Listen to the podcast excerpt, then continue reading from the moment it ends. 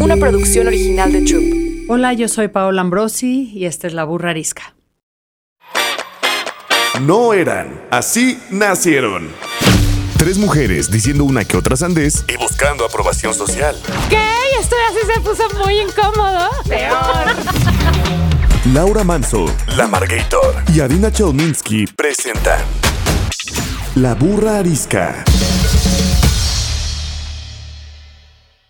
Hello, bienvenidos a La Burrarisca. Yo soy la Margator. Yo soy Adina Chelminsky. Yo soy Laura Manso.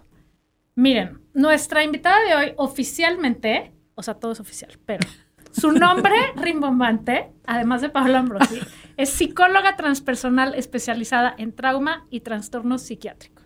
Ok. Pero, eso dice tu CV. Claro. Pero por favor, cuéntanos qué más haces. ¿Qué es tu razón de ¿Qué es existir tu hoy razón en- de existir? hoy en la la- y- y, ajá, la razón que, por la que estás aquí. La razón por la que estoy aquí. Bueno, la razón por la que estoy aquí creo, intuyo, que es todo el mundo de la psicodelia. Eh, este, ese mundo llegó a mí de manera inesperada. Yo era súper amargator de cualquier sustancia, súper anti drogas en todos los aspectos. Eh, y mi camino a través del chamanismo, las culturas indígenas, eh, y la psicología transpersonal me fueron llevando a encontrarme con estas experiencias de estados no ordinarios de conciencia, pero a través de sustancias. Entonces, por un lado, eh, una conexión muy profunda con los pueblos originarios, eh, viendo ellos cómo manejaban toda la herbolaria y tenían esta selección de plantas maestras que eran específicas para trabajos súper poderosos. ¿no? Entonces era una cosa como, wow, ¿qué está pasando? ¿no? ¿Qué es esto? Y después, en mi recorrido que empecé estudiando medicina, pero acabé en psicología porque dije, no, no, no, me equivoqué definitivamente de carrera, no quería esto, lo que quería era ver dentro del corazón de las personas.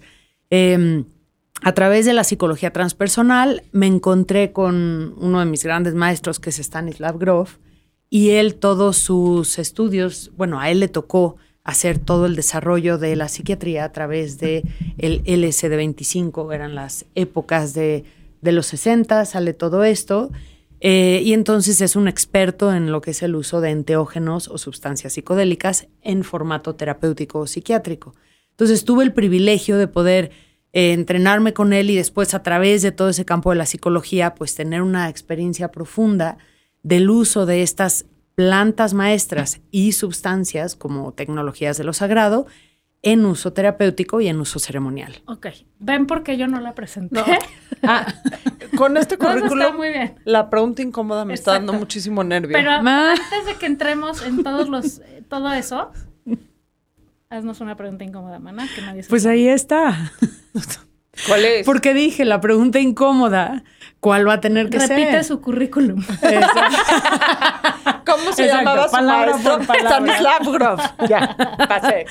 No, es obviamente una, una experiencia vergonzosa, penosa, de oso, con alguna sustancia.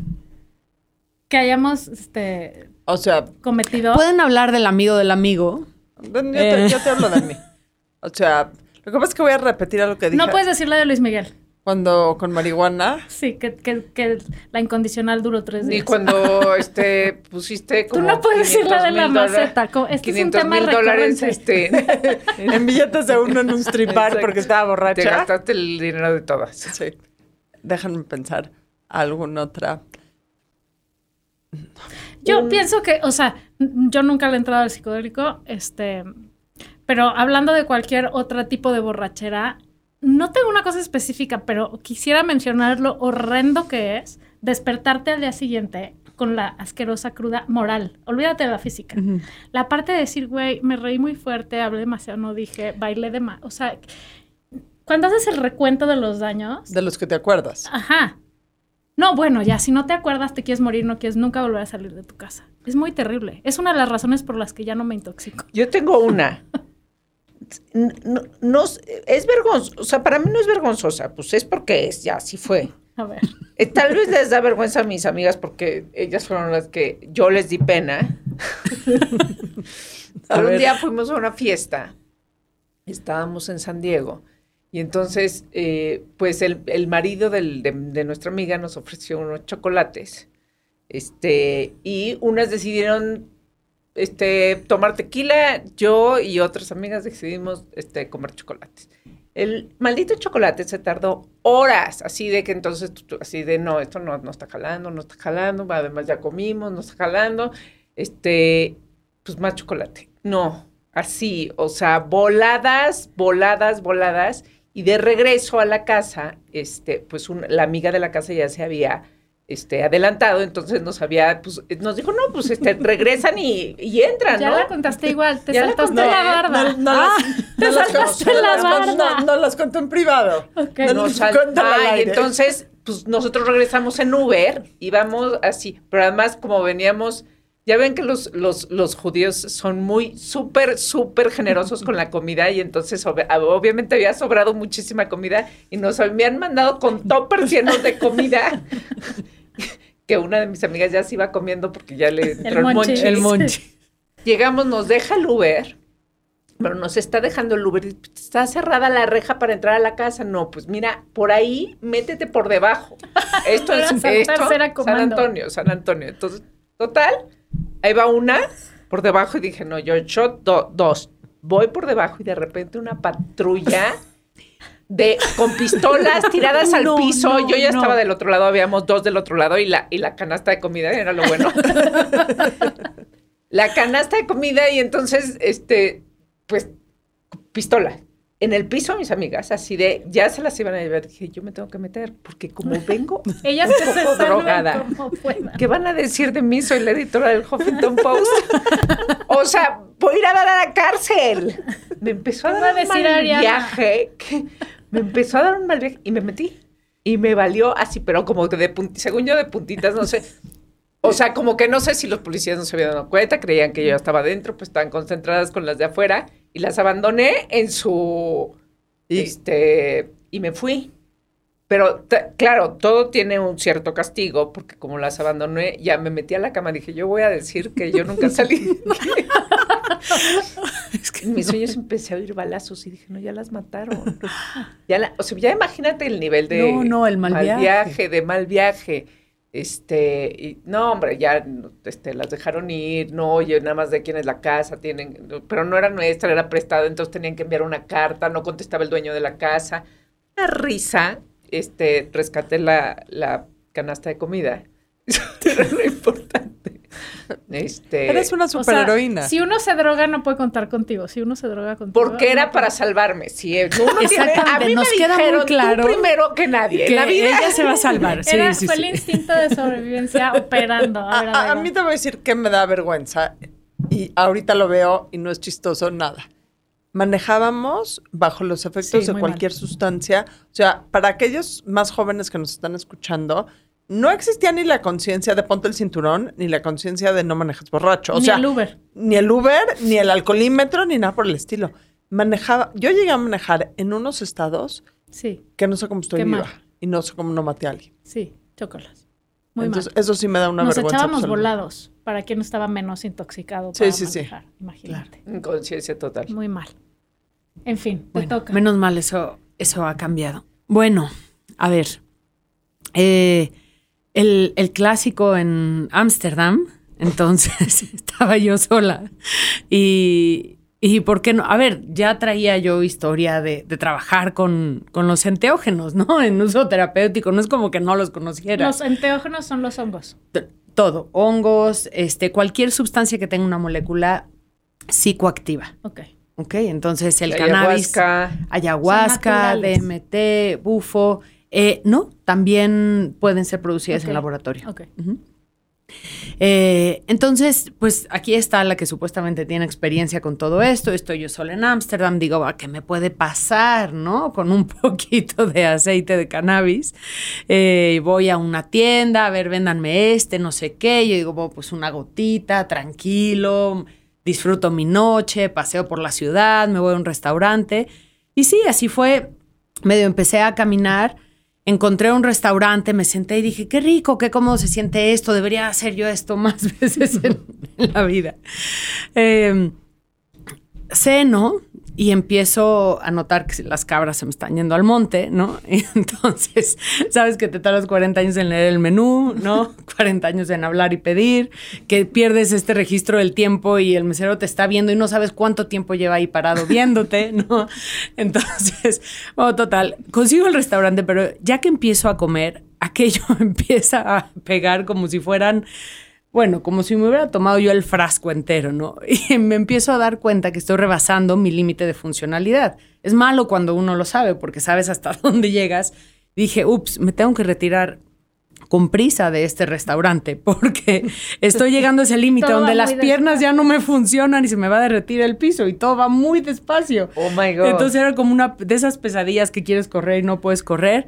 No sé cómo, llegué al Airbnb en donde estaba y en cuanto llego, como novata, empiezo a tener una súper mal viaje, me empieza a dar la pálida, empiezo a vomitar, les vomito todo el cuarto del Airbnb durante horas y yo en este caos interno de no puede ser, o sea, es que parezco novata, ¿qué es esto? O sea, ¿cómo puede ser que esté vomitando el cuarto del Airbnb, no?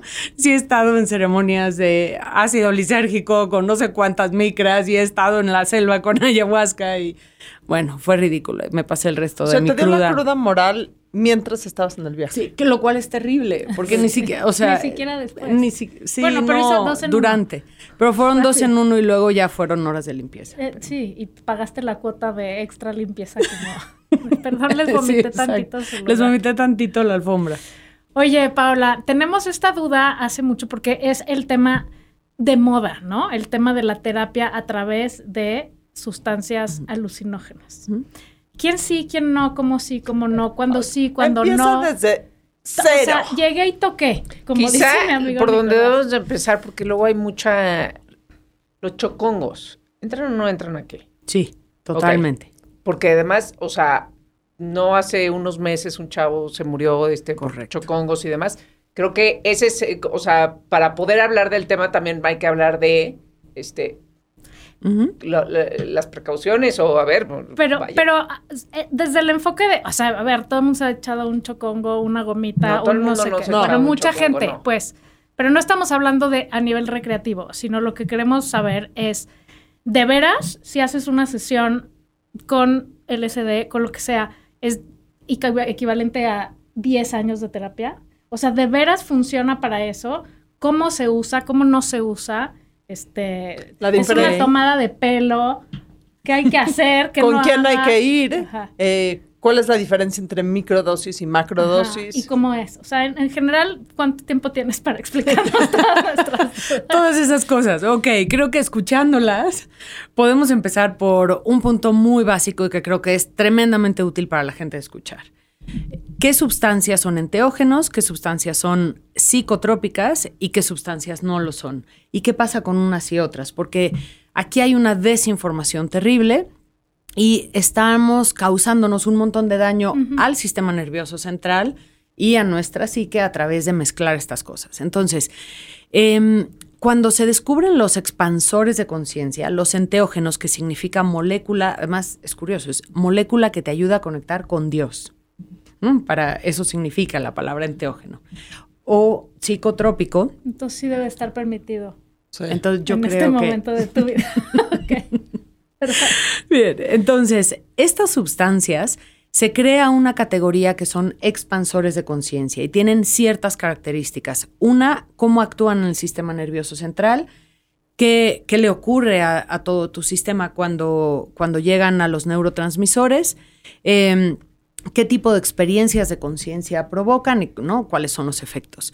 La mayor parte de estas sustancias, la mayor, no todas, eh, son totalmente inocuas para el cuerpo, es decir, no provocan una adicción física, no provocan un daño a ningún órgano del cuerpo.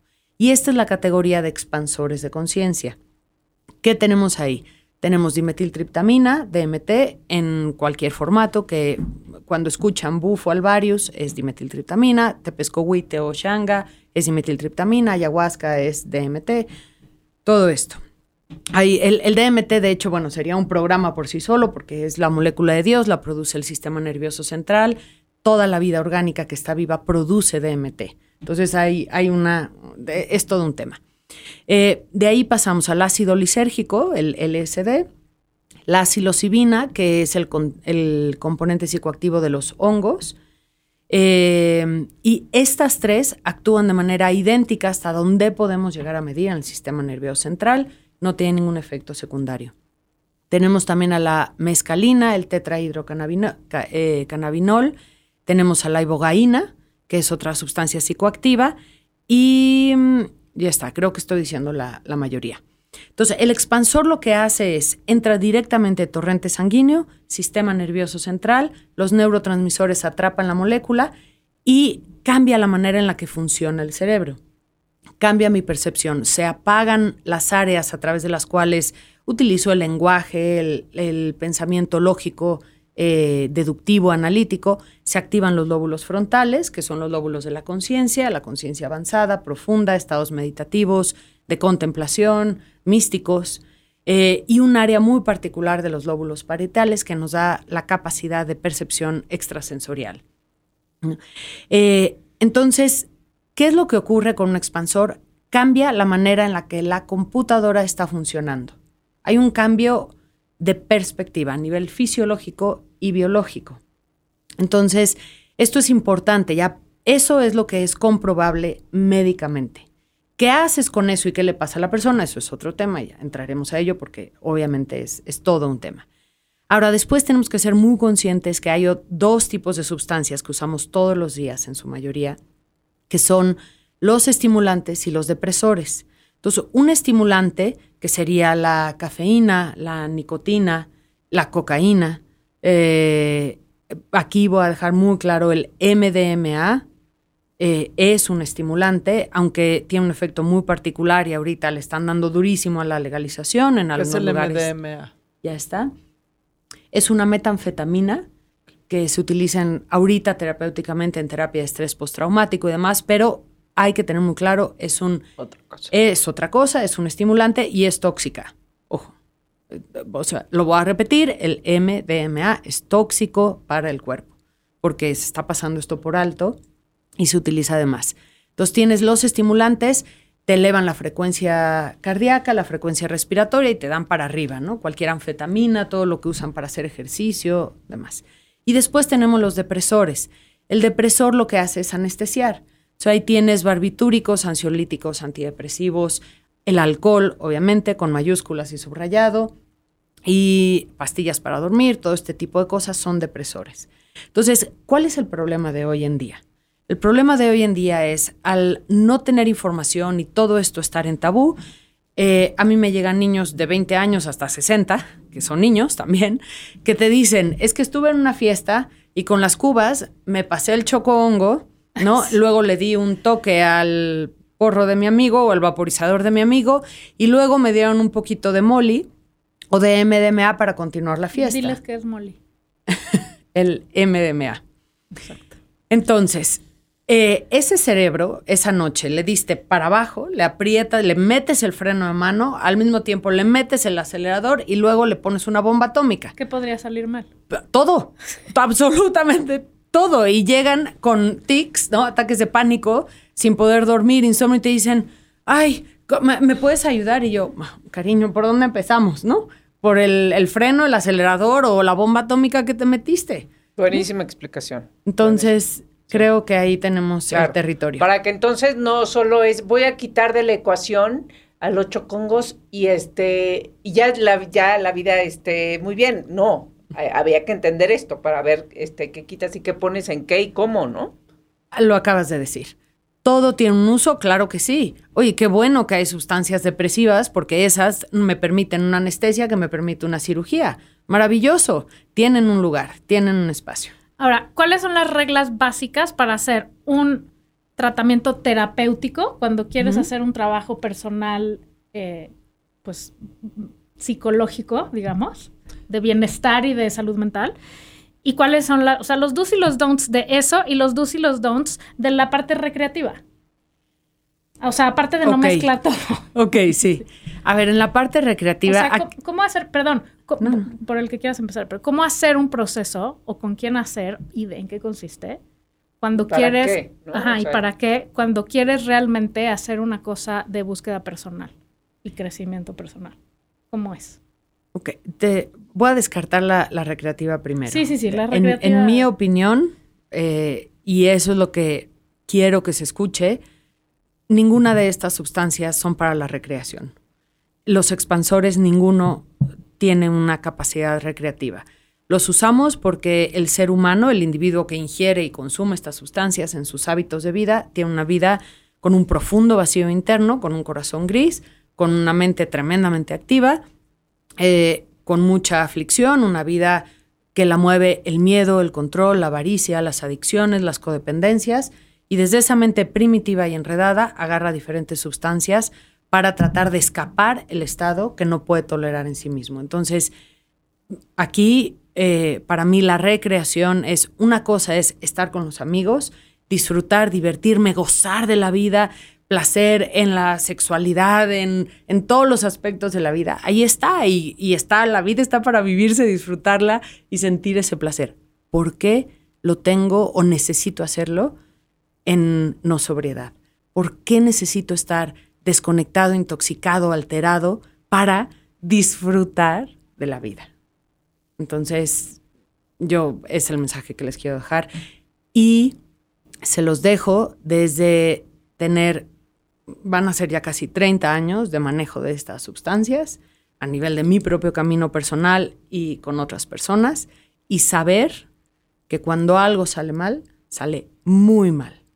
Después de que te toca enterrar a gente, llevar a gente al hospital, ver situaciones donde se mueren personas que es real y si pasa, eh, gente que se suicida, gente que tenemos que internar en hospitales psiquiátricos, gente, desde ahí lo digo, cuando algo sale mal, sale muy mal, no es un juego. Entonces, ahora sí podemos Buenísimo. pasar a la Ah, sí, terapia. ya me siento Buenísimo. muchísimo mejor. Sí. Ok. Va a No, llegar a tirar, va a llegar a tirar sus gomitas. ¡Qué bruto! Pregunta, No, pregunta, tampoco. ¿qué, ¿qué está legalizado? ¿Qué no? ¿Qué está, este, no? Aquí en México nada. Ajá, nada. Nada Pues, está ajá, O legalizado. sea, que, se- que sepamos que estamos hablando de un tema que no es legal. Absolutamente. Sí, es importante que lo sepan porque sí hay riesgo y muchos chiquitos están en la calle con los, las bolsas llenas de todos estos dulces y, y no es agradable, es, es penal, ¿no? Entonces, si, si las autoridades llegan a encontrarte, que sepas que es un, un- un delito penal y, y es, es un gran problema. Recreativo no. Hablemos de todas estas sustancias ento- Enteógenas. enteógenas en procesos terapéuticos. Va. Entonces, en procesos terapéuticos vamos a abrir dos caminitos. Uno, el ceremonial y otro, la terapia, o, pues quizás sí, occidental, llamémosle así. Entonces, el ceremonial es el uso tradicional que tienen estas sustancias en los pueblos originarios. No importa a dónde vayas tú en el mundo, le rascas tantito y te encuentras que las comunidades de esa área, al saber usar todo el reino vegetal, porque entienden perfectamente que ahí está nuestra nutrición y nuestra farmacia, tienen estas sustancias, dependiendo la zona, la región, lo que crece, tienen estas sustancias sagradas, eh, ¿no? Son para ellos, son maestros que utilizan en ceremonias rituales. Entonces, esto es muy importante mencionarlo porque una ceremonia ritual no involucra un trabajo terapéutico. Entonces, está habiendo hoy muchos problemas porque la gente participa de ceremonias rituales esperando toda una contención psicológica que evidentemente no se la dan, pero tampoco se la tienen que dar, no es el lugar para irla a buscar. Entonces, eh, cuando tú vas a hacer, bueno, muchas personas que, ¿no? que conocí o clientes que acabaron, por ejemplo, en alguna experiencia en el Amazonas, eh, y que yo les decía, por favor, no vayas, el chamán no va a entender la complejidad de tu psique. No, no, no, que sí, que sí. Y acabaron en la selva, perdidos dos semanas, el chamán Obviamente cuando le pones la bomba atómica, el expansor a una psique conflictuada, pues ocurren cosas no agradables que un chamán originario posiblemente no va a saber manejar. Aparte, te voy a decir algo, y probablemente esté completamente en lo incorrecto, pero no es un poco un mame. O sea, sin, o sea, no es un poco, ¿por qué yo quiero, o sea, suficiente con mi religión y per- hacer las cosas de mi religión? Pero no es un poco En Estados Unidos lo llaman apropiación cultural, que a lo mejor lo llevan demasiado. Pero ¿por qué tratar de irte al Amazonas a... Se oye súper bien. Sí, pues, me fui al Amazonas a hacer Cuando- un viaje de ayahuasca. cuando nunca en la vida... Oigan, oigan, yo sí he hecho ayahuasca. Está bien por eso. ¿En el Amazonas? Por eso, no, No, aquí en México. Pero con un chamán. Pero me estoy muy orgullosa. Estamos justo No. diciendo que se vuelve un discurso de, O de pose. O sea, y sé- no, y no lo estoy, sé que has hecho ayahuasca, te conozco, pero estoy poniendo la pregunta aquí en la mesa. Eh, no hay mucha gente que lo hace. Sí, O sea, se porque entiendo que hay mucha gente que hace incluso un ritual, eh, un ritual de chamán, etcétera, etcétera, porque tiene algún alguna necesidad emocional que, o sea, alguna necesidad no, De búsqueda. de búsqueda. Pero no se vuelve luego un mame absoluto de hago ayahuasca por subirlo a Instagram. Ajá. No es tu caso, lo sé, ya nos has platicado toda la experiencia, etcétera, muy etcétera. bien. Te estoy Todo bien no te contigo, Lau. enojes. no te enojes. No, no, no, no, no, no. O sea, tus razones las entiendo perfectamente bien, pero no mames.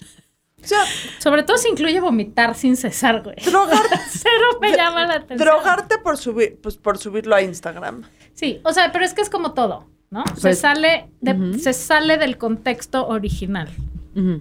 Y creo que lo que están tocando es un punto clave, que es la intencionalidad. ¿Cuál es la motivación para hacerlo? Y si es lo que estás diciendo, es el tren del mame, es subirte a lo de moda y ¿qué crees? Te va a ir muy mal. Te la, te la vas a pasar mal.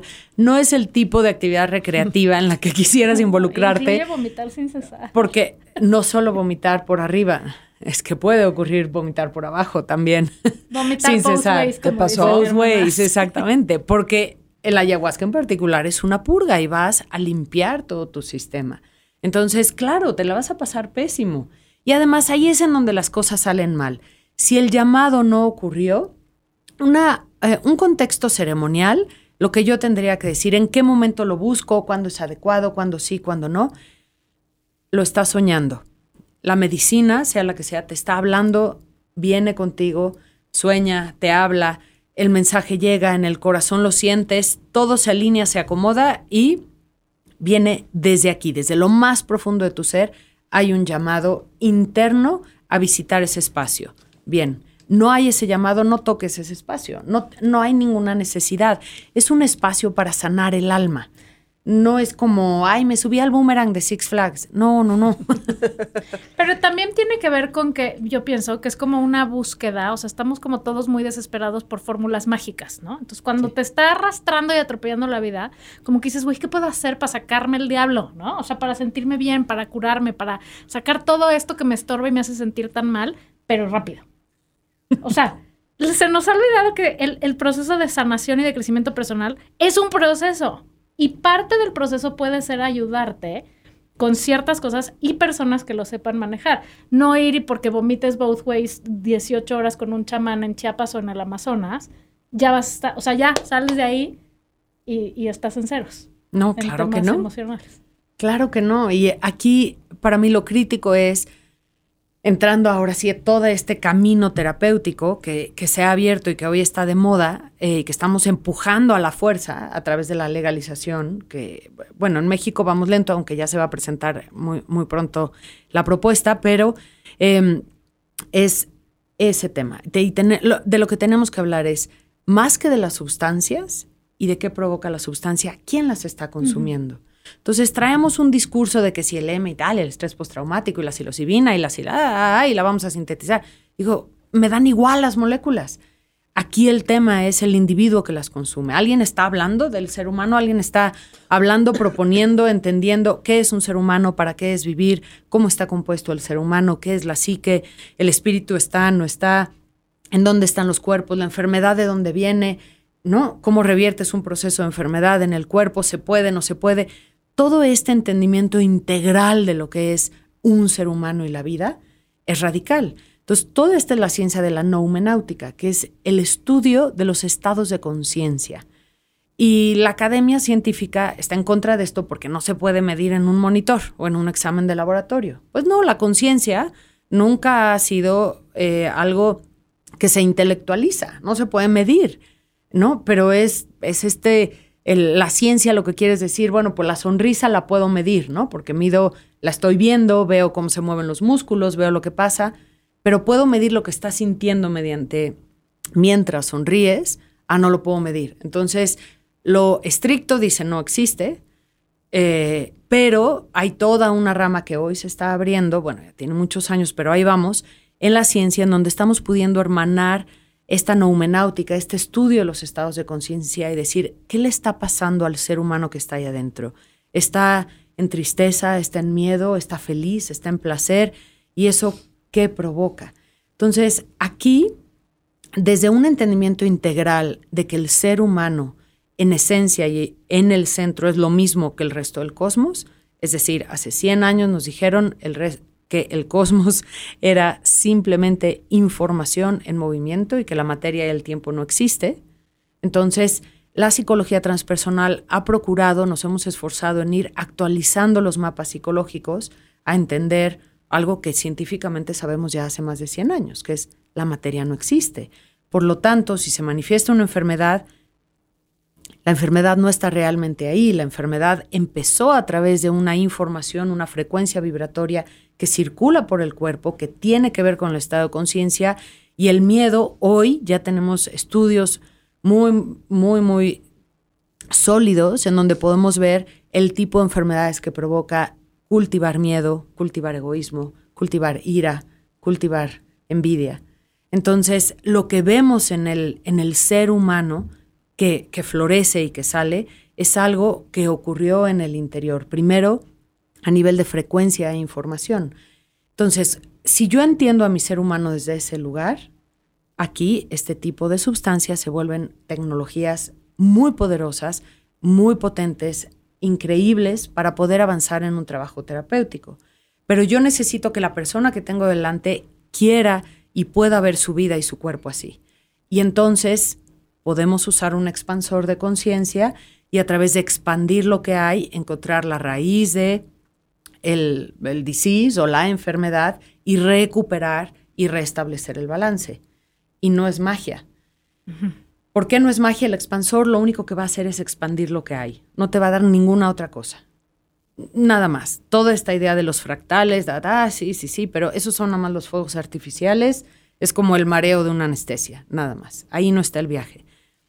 El expansor expande lo que estás cultivando adentro de tu cuerpo. Entonces va a salir lo que tiene que salir para que lo podamos ver, poner sobre la mesa, desmenuzar, sanar, acariciar, apapachar, resolver y entonces poderte dejar en un estado de funcionalidad. Hay gente que no quiere ver lo que hay, hay gente que no puede. Esto no es de querer, hay gente que realmente no puede que le pongamos sobre la mesa un trauma. La conexión emocional del dolor, el desgarro, de un abuso sexual, de un abandono, de una adopción. Hay gente que no puede procesar eso, que su, su es tan intelecto... doloroso que está bloqueado. Entonces, no, aléjense de los expansores, no lo saquen. Tal vez ahí va a ser más útil usar un depresor de conciencia, un poquito de un ansiolítico, ¿no? Farmacéutico, para mantener la funcionalidad. ¿Sí? Entonces, no, los expansores no son para todos. Eh, y esto, aquí estamos hablando en cuestión del uso terapéutico. Hacían la pregunta hace rato si en micro o en macro. ¿Cuál es la diferencia? Eh, empezando por ahí. La micro es, fue simplemente una forma que, que, encontramos a lo largo de los años de poder usar la sustancia eh, sin la necesidad de poner en riesgo a la persona, como la pone una macrodosis.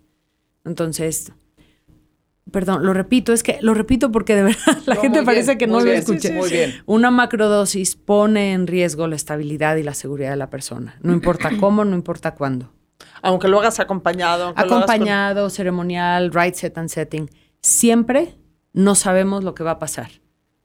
Entonces, eso. Y quien diga lo contrario, Miente. cuidado. Es un irresponsable. Es un irresponsable. Miente, miente. Sí, miente, porque la realidad es, yo te estoy dando, yo le voy a insertar a tu psique una bomba atómica.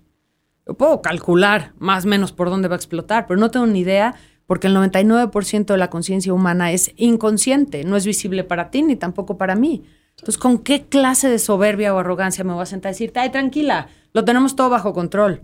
No, claro que no. Tú entras a una macro rezándole a todas las divinidades de todas las religiones, postrando tu frente al piso, ¿sí? Y, y teniendo un médico cerca, calculando todos los riesgos posibles, pero es como decir, ¿puedes calcular el riesgo de un terremoto? Sí, no. O sea, incluso con todo eso, todo puede salir mal. Es correcto, es correcto. Entonces, ¿estamos preparados para un sismo? Pues sí, ¿no? Es lo mismo. Entonces, la micro se vuelve una alternativa, porque es de, oye, a ver, en lugar de estar entrando a este territorio donde, porque más es desgastante como facilitador, estar cubriendo y conteniendo ese estado. Em, la micro nos da la posibilidad de poderlo utilizar en un número mucho más grande de personas, porque solo muy pocas pueden eh, contener y ser funcionales en una macrodosis. Así es que si tú eres una persona que ha tenido una macro y está funcional, siéntete privilegiado, tú sí que es fuerte para tolerarlo, y eres como un Marco Polo de, de la conciencia, donde te vas a China, exploras y traes de regreso la información y comparte tus viajes y comparte la sabiduría, porque muy pocos tienen ese privilegio. Para el resto de la población, la micro nos da la opción de entrar a esos estados porque nos dimos cuenta de que inclusive con una, una cantidad muy, muy, muy pequeñita de la sustancia, el cerebro hacía ese cambio que les expliqué hace rato, de cómo funciona. Entonces, para mí eso es suficiente, te puedo ir cambiando la perspectiva de manera muy, muy suave, muy sutil. Podemos ir viendo y midiendo cómo estás con ese otro estado y si algo no está estable, podemos regresar inmediatamente a un lugar seguro. Entonces, nos da una manera de navegar muchísimo más segura. Nada de esto se hace solo, es importantísimo. Y además, no es que yo quiera ir contigo si tú haces estos, esta facilitación y yo te diga, hola, lo hacemos hoy a las 4. No, A las Y, ay, cuatro ya claro, no tengo lugar, a las cinco. gotitas, Exacto. Aquí están tus gotitas, siéntate, mana. O sea, esto es un proceso que tiene primero un trabajo previo, si Correcto. se tiene que hacer bien. Terapéutico. sí. Yo necesito entender la diferencia entre la microdosis y la macrodosis. Perdón, pero te lo, la voy a ¿Te dan pintar. mucho? ¿Te dan poquito? ¿Cuánto, cuánto te dan? ¿Explotas? No. ¿Flotas? Medio alucinas tantito. Te, No. te curas un poco. La macrodosis son estos eventos en donde te tomas una tarde, un día, una noche y tomas una macrodosis y pasas todo el proceso, ¿correcto? Y la microdosis es cuando de una manera constante en tu vida diaria tona- tomas mini porciones y estás en la- haciendo tu vida diaria. Sí, así es. Eh, en la macro necesitas apartar el tiempo, eh, aunque sean macrodosis de eh, cualquier sustancia que es inhalada, que duran poco tiempo, duran de 20 minutos a una hora. Eh, tómate todo el día, 24, 48 horas, sesiones largas, ya estás.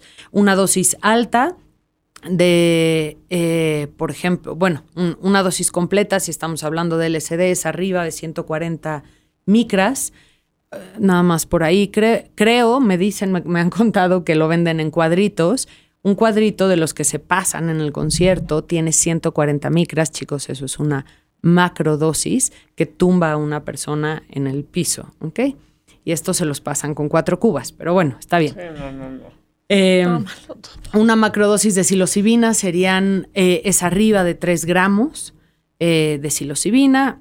Eh, bien, ahora, la micro, como lo estás diciendo, yo tengo, eh, por ejemplo, en psilocibina 0.15 de gramo, ¿no? En LSD, 0.10 micras, no, perdón, 10 micras. Entonces, eh, la cantidad que te estoy dando, la idea es que no sea perceptible.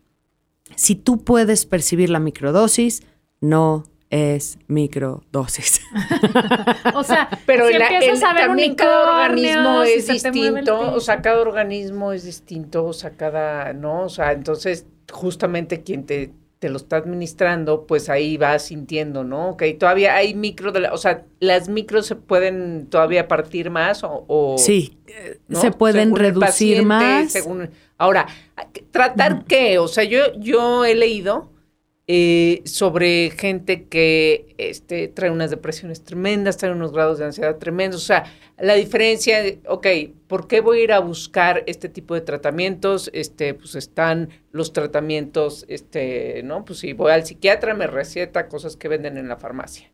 Este, eh, gente que no le ha servido eso y entonces le sirve esto. O sea, ¿para quién es? Eh, ¿Cómo- para, yo sé lo del llamado, pero. ¿cómo tomas esa decisión? O sea, ok, a nivel terapéutico, hoy porque está de moda, la mayor parte de la gente lo busca. Paso uno, hay que hacer un diagnóstico eh, serio, primero médico, o sea, la persona tiene que pasar ciertos chequeos médicos. Eh, por ejemplo, tener glaucoma está contraindicado. La mayoría de los facilitadores ni siquiera revisan por glaucoma, ¿no? Por la, la presión de los ojos. Entonces, hay que hacer un chequeo médico. Aparte del chequeo médico, hay que hacer un diagnóstico psicológico. ¿Qué hay que revisar en ese diagnóstico psicológico? Dos términos muy particulares, flexibilidad y permeabilidad. Y significan lo, lo que significa la palabra. ¿Qué tan flexible es la persona? ¿Qué tanto la puedo expandir y contraer? ¿Qué es qué tanto se puede adaptar a la vida o no? ¿Qué tan rígida, neurótica o controladora es? ¿No? ¿O qué tan volátil? Ya no pudimos. Ya no. Ay, bueno, bueno. Podemos ver si están en Y rango. y, lo de, y lo de la permeabilidad. La a ver si perme- así- a ver si esa la pasa. Ya no calificamos a Daiva. No, no tengo glaucoma, me acabo de medir la presión de los ojos. La pasa, la palomea. Perdón. ¿Cuál es la permeabilidad? La permeabilidad es, si tú te imaginas un, una coladera, ¿no? La, la flexibilidad es de qué está hecha esa coladera, está hecha, ¿no? Pues de, de plástico, de concreto, de metal, de hule, se abre o no. Y la permeabilidad son los hoyitos del colador. ¿Son pequeñitos o son grandes? Entonces, ¿qué tanta información circula de afuera hacia adentro y de adentro hacia afuera? Entonces, por ejemplo, alguien con muy alta permeabilidad no es un buen candidato, es una persona que ya está en el límite, y bueno, de, de la psicosis, de, la bipolaridad, no. Entonces, eh, una persona con poca permeabilidad le puede funcionar muy bien, pero por ejemplo, poca permeabilidad, un hoyito muy pequeñito y una flexibil, poca flexibilidad no es una buena idea, se nos rompe. Ni ¿no? personas con diagnósticos de enfermedades mentales. O sí, Es que depende. eh, depende. Porque el problema es que el diagnóstico de enfermedad mental no toma en cuenta esto que te estoy mencionando. Entonces, esta perspectiva que les presento del ser humano involucra entender algo, que es un poco controversial, aún en México todavía. Em, no existen las enfermedades mentales, solo existe la experiencia. Y lo que tenemos es funcionalidad o no funcionalidad. Entonces, la persona que te dice es que tú eres Dios y ahorita te me estás apareciendo y entonces, ¿no? Estoy sintiendo tu luz y que van y me la ponen como un esquizoide paranoide. Puede ser que no sea esquizoide paranoide, puede ser que tenga telepatía, telequinesis y hay áreas de su cerebro que están trabajando. No está enfermo, ni está diciendo una mentira. Porque si el cosmos es infinito y eterno y no es material, pues el cosmos es interdimensional y hay cualquier cantidad de vida y de seres aquí sentados entre nosotros, eh, adentro y afuera, porque el tiempo y el espacio no Los existen. marcianos ariscos graban a la misma hora nosotros. Yo- marcianos invisibles. Aquí, mira, entre ariscos. ustedes. Personalmente, si alguien llega y me dice, ¿eres Dios? Lo felicito y le digo que sí. le doy las gracias. No, creo que aquí algo que es fundamental es que no es un juego.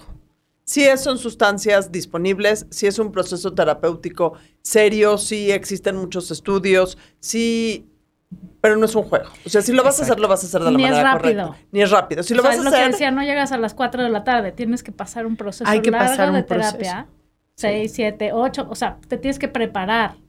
Hay que prepararse, ¿por qué? Porque después de, de- de estos estudios, ok, cualquier aflicción que tengas, y- a nivel de, eh, me diagnosticaron con depresión, tengo ansiedad, estoy en un duelo, eh, no, me Check, diagnosticaron check, con check. bipolaridad, estoy en antidepresivos, está muy bien, vamos y lo revisamos, revisamos el diagnóstico, revisamos todo esto y revisamos, ¿tienes la capacidad funcional de vivir sin estos medicamentos psiquiátricos? Y hay que hacer, hay que revisar eso y eso es en proceso. Viniendo a terapia cada semana, vamos revisando, vamos retirando medicamentos con asistencia de un psiquiatra, despacito, cuidadito, y vamos viendo si la persona puede. Ahora, hoy lo que sí puedo decir es, debido a que hay como una pandemia de, de mediquemos al, al planeta entero, la mucha de la gente que llega medicada no necesariamente necesita el medicamento. Ojo, no estoy diciendo que no haya personas que no lo necesiten, solo digo, se nos No fue de las manos la manera en la que estamos medicando y hay demasiada gente medicada que puede, podría no estarlo. O sea, Pero cuando una persona no, es funcional hay que medicar. Eh, El mame de la ayahuasca se da también al mame de los antidepresivos. Del o sea, Prozac, sí. el, el mame, el mame es el mame, y es es lo el mismo. mame. O sea, es también buscar la solución rápida y mágica que me quite esto que me duele tanto. En vez de hacer mi proceso de ver por qué me duele tanto y tratarlo de sanar. O sea, creo que el- este programa le ponem- podemos poner Do not try this at home. Exacto. Exacto, No, exacto. porque lo oímos muchísimo, recibimos muchísimas preguntas en, en redes sobre hagan un programa, qué es, qué no es, etcétera, etcétera. Y hablando contigo, la verdad es que lo único que me queda clarísimo es que si en algún momento tuviera el llamado o lo quisiera hacer, necesito investigar un chingo, porque no es... eh, no es una búsqueda de Google, eh, o sea, sí tienes que tener la responsabilidad enorme y el tema de que todas estas sustancias usadas como métodos recreativos para jóvenes o para adultos es una bomba de tiempo. Eso creo que es fundamental. 100%, 100%. Mana, ¿quién tiene ondita? ¿Quién tiene ondita? Ok, em, bueno, si no existe el tiempo y el espacio y la materia tampoco, No existe. entonces... En cuestión de ondita. No me digas que la ondita no existe porque, porque eso No, sí. La ondita es universal y trasciende este Trasciende universo. Sí, Darnos sí. da- una macrodosis de ondita. Una macrodosis de ondita. Pues John Lennon, ya sé que ya está muerto, No, no. pero pues no lo está, ¿no? Si todo es interdimensional, para mí, John Lennon, sus mantras me acompañan en lo más profundo de mi ser y recurro a ellos constantemente. Ha de haber estado en un viaje escribiendo Yellow Submarine. Eso Sí, que ni sí me lo Muchas cruzado. otras. Sí, Pero sí no nos hemos... No. No, y sí hicieron muchísimo para tomar, tomar, traer la conciencia a toda la medicina eh, hindú, etcétera, etcétera, o al, Tiene al mundo occidental. Sí, sí, tiene ondita y usaba los mejores anteojos del mundo mundial.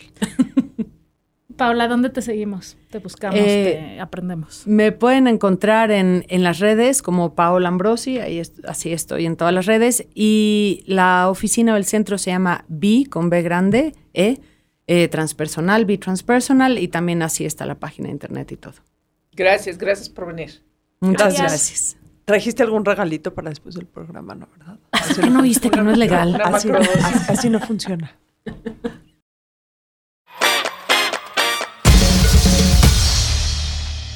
Una producción original de Troop.